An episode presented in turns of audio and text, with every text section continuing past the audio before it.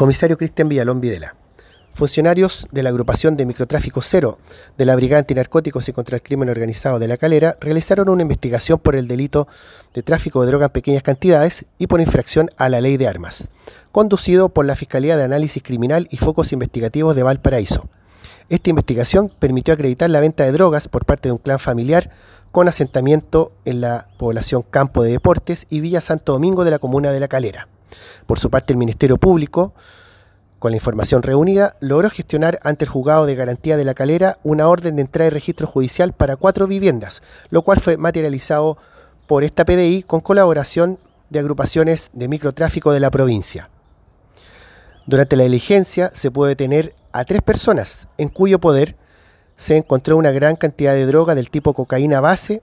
y cannabis, llamando la atención la gran cantidad de munición también encontrada en poder de estos sujetos quienes fueron puestos a disposición de dicho tribunal, quien decretó las respectivas medidas cautelares en su contra.